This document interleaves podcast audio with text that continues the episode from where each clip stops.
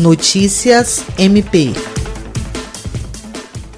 O Ministério Público do Estado do Acre, por intermédio do Centro de Apoio Operacional de Defesa do Meio Ambiente, Patrimônio Histórico e Cultural e Habitação e Urbanismo e da primeira Promotoria Especializada de Defesa do Meio Ambiente, reuniu-se no último dia 29 de abril por videoconferência com representantes da Secretaria Municipal de Meio Ambiente e Universidade Federal do Acre para tratar sobre o plano de enfrentamento às queimadas de Rio Branco. A preocupação é de que a situação de calamidade provocada pelo aumento dos casos da Covid-19 venha a se agravar acabar com a poluição atmosférica gerada pela fumaça das queimadas. A coordenadora do CAOP Mapu, procuradora de Justiça Rita de Cássia Nogueira, recomendou o envio das notificações relacionadas às práticas de queimadas ao Ministério Público, haja vista a possibilidade de o ato ser categorizado como crime ambiental, crime comum ou contravenção penal, dependendo da caracterização do ilícito da análise de caso por parte da instituição. Jean Oliveira, para a Agência de Notícias do Ministério Público do Estado do Acre.